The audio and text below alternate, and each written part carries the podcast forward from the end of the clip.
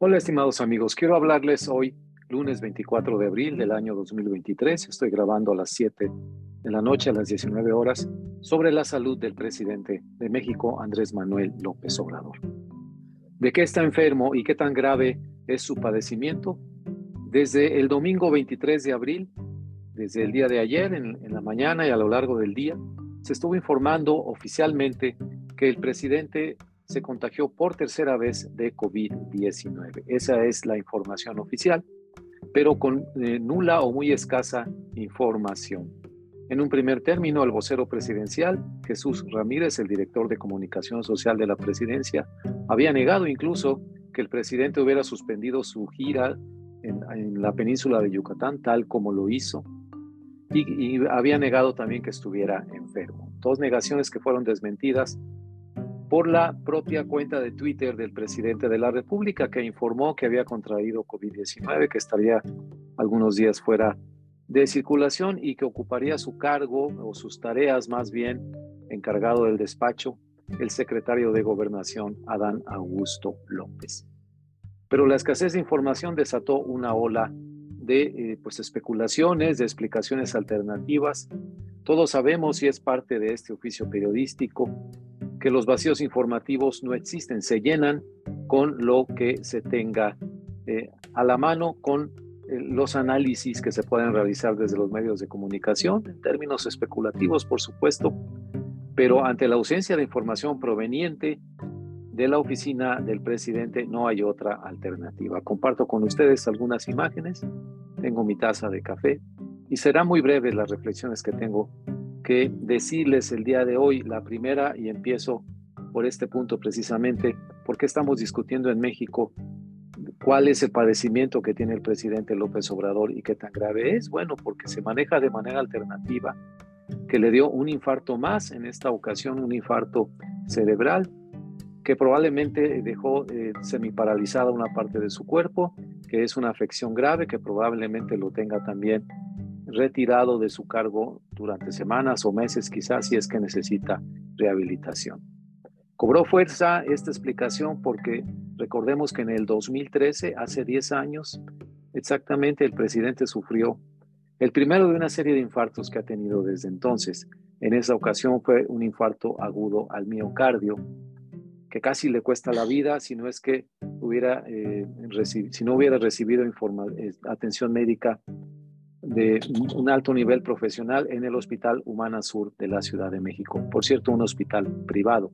En ese entonces, López Obrador era un activista dentro del PRD. Bueno, ya había fundado el Movimiento de Regeneración Nacional, pero todavía no era un partido político.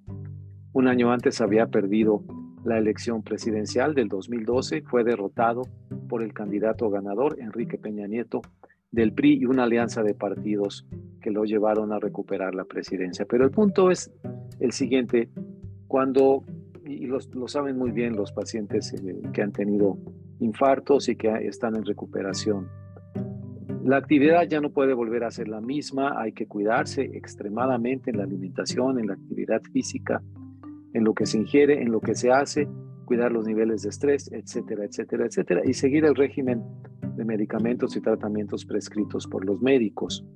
El propio Andrés Manuel López Obrador, en una entrevista que dio en el año 2014, a un año de que le había ocurrido este infarto, reconocía, recuerdo muy bien porque la leí, que no era el mejor de los pacientes, que por sus viajes y giras en el interior del país eh, se le pasaba con frecuencia a tomar las medicinas a tiempo, se malpasaba en los alimentos, comía cualquier cosa que encontraba en el camino etcétera, etcétera. No tenía actividad física regular en términos de una disciplina de ejercicios que la siguiera diariamente. Entonces, pues ya se veía venir que iba, eso iba a ocasionar la llegada de sucesivos padecimientos, hipertensión, altos niveles de glucosa en la sangre, etcétera, etcétera.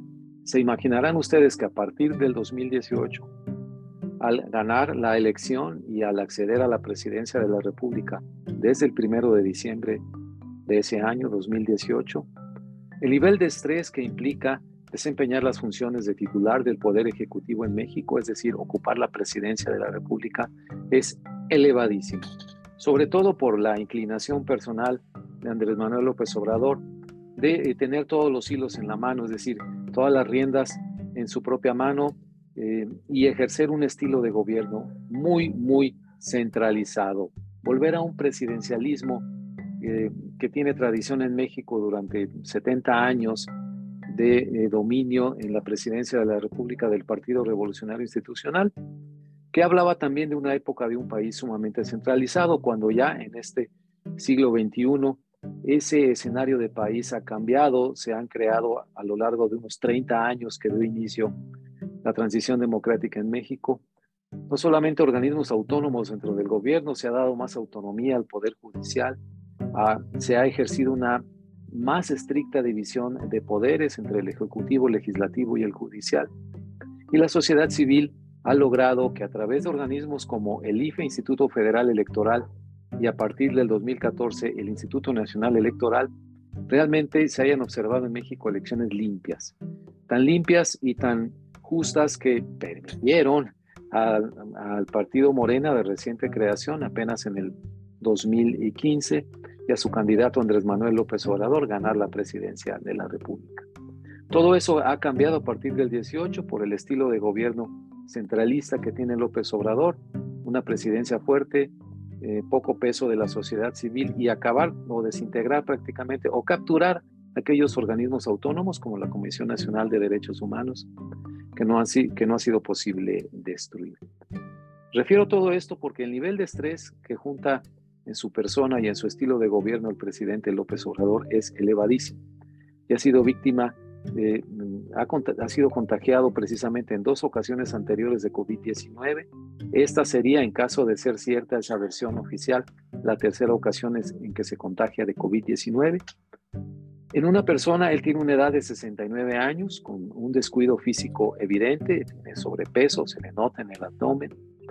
Su semblante denota también eh, que el estrés le ha pesado mucho a lo largo de estos cuatro y medio años que ha ejercido ya la presidencia del país y que pues es alguien que, que no sigue un régimen de ejercicios o de dieta eh, adecuado. Entonces, cuando uno observa los estragos físicos que el cargo de presidente le ha ocasionado, como a todos sus antecesores, no puede uno dejar de pensar que eh, algo está pasando ahí que no se ha cuidado bien.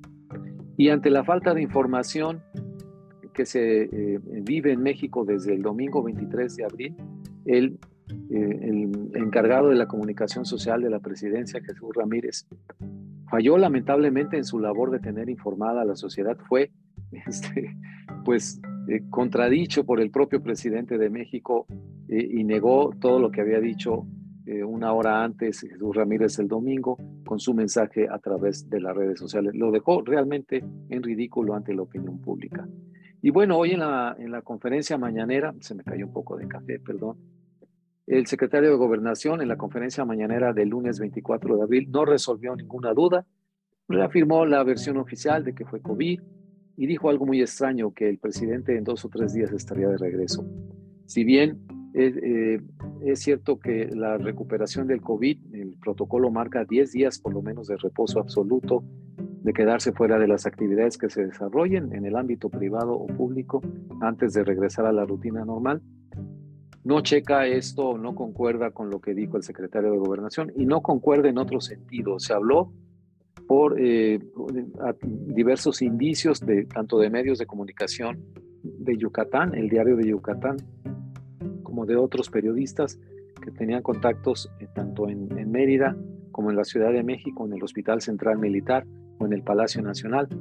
De una intensa movilización, se utilizó una ambulancia aérea para trasladarlo de Mérida de urgencia a la Ciudad de México cuando en un caso de COVID que está eh, en esta etapa ya dando de manera muy leve, pues no hubiera sido eh, necesario hacerlo así con esa intensa movilización, lo cual nos hace creer que se trata de algo más grave. De nuevo, eh, sin entrar en especulaciones ni en escenarios fantásticos ni nada de eso, es derecho, es, es legítimo el derecho que tenemos los periodistas y la sociedad mexicana a tener información confiable. Permítanme. perdón, perdón amigos. Y a no estar, no vivir en esta ausencia de información que de una u otra manera será llenada, dado los antecedentes eh, pues malos, frágiles de salud de Andrés Manuel López Obrador, de que pudo haber eh, sido otra cosa además del COVID-19 o incluso que el COVID-19 fue una especie de pantalla, de enfermedad de pantalla para cubrir otras cosas más graves. Y no es una falta de respeto al presidente ni a su privacidad. Él es una persona pública. El estado de salud que él esté viviendo, delicado o no delicado, grave o no grave, tiene repercusiones directas en la vida pública de México. Por eso hablo de una crisis política actual y de una crisis constitucional. ¿Qué va a pasar en caso de una incapacidad del presidente para volver al, cargo, una incapacidad debido a, una enfermedad, a un nuevo infarto, a lo que haya sido, incluso por secuelas del COVID-19, si ese es el caso.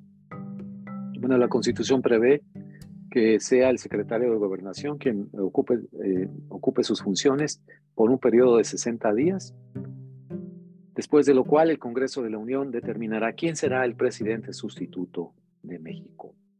Y dada el vacío de información, no solamente ante la sociedad mexicana, sino ante la opinión pública internacional, ante los gobiernos eh, que son socios comerciales de México, del TMEC, Estados Unidos y Canadá, ante la Unión Europea, ante el resto del mundo que por supuesto que necesita saber, tanto gobiernos como empresas, como ONGs a nivel internacional, eh, qué está pasando exactamente con la salud del presidente.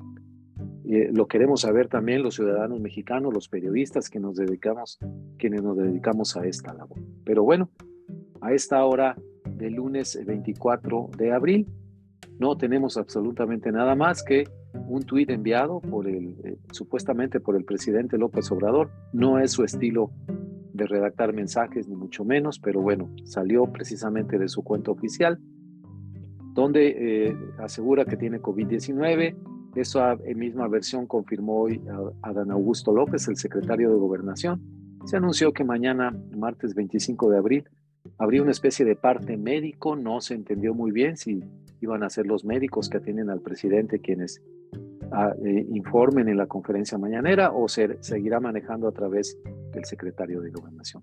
Qué lamentable situación, qué crisis de comunicación que lleva, por supuesto, a una crisis eh, política en torno a la incertidumbre que no disminuye, al contrario, aumenta sobre la salud del presidente. Por eso se han desatado este tipo de cartones de rictus muy, muy buenos. Eh, o también esta situación de las fake news, que son fake news y que, no es. Realmente tiene COVID, no lo tiene. Bueno, no se puede eh, argumentar nada a partir de la de la eh, versión oficial. Pero lo que sí se puede compartir con ustedes es no nuestras, no, no nuestras especulaciones, ni mucho menos, sino el afán de estar informados precisamente sobre lo que está ocurriendo. Bueno, pues muchas gracias. Se despide de ustedes, Rogelio Ríos. Gracias por haberme acompañado. Y aquí detengo.